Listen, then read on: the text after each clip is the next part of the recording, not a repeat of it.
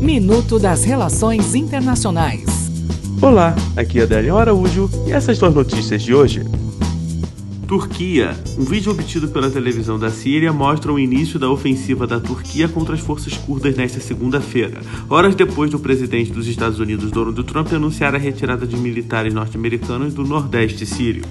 Chile. A Corte Suprema do Chile condenou nesta segunda-feira 22 antigos agentes da ditadura de Augusto Pinochet pelo sequestro qualificado de dois opositores que tiveram os nomes incluídos na Operação Colombo, montada pelo regime para encobrir o desaparecimento de 119 presos políticos.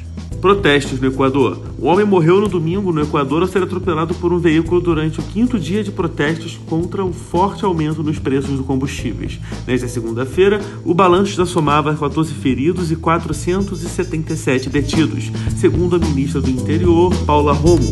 A maioria das prisões foi por vandalismo. Até o próximo minuto.